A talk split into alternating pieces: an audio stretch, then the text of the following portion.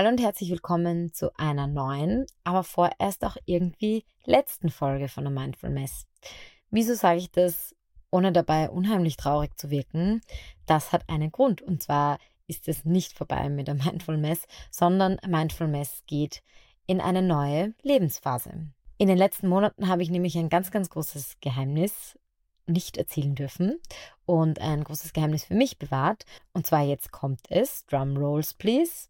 Mein Podcast wird ab sofort, ab dem 29.08. ein Spotify Exclusive Podcast. Das ist für mich natürlich unheimlich schön, weil die viele Arbeit, die ich in diesen Podcast gesteckt habe und auch weiterhin stecken werde, endlich in sehr großem Stil honoriert wird und ich bin irrsinnig dankbar dafür, dass ein Anbieter wie Spotify auf mich zugekommen ist und mir angeboten hat, dass mein Podcast nun etwas prominenter auf Spotify exclusively zu hören sein wird. Was bedeutet das jetzt für euch Zuhörerinnen?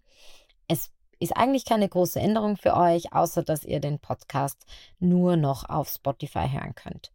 Das heißt, ihr könnt den Podcast über die Spotify-App beziehen, ihr müsst aber dafür nicht zahlen.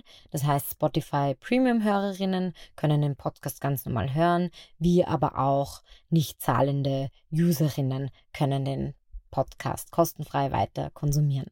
Das Schöne ist aber auch, dass ich jetzt mit Spotify sowohl redaktionellen als auch technischen Support für meinen Podcast habe, was für mich schön ist, weil das ist jetzt die letzte Folge, die ich in meinem Kleiderschrank aufnehme.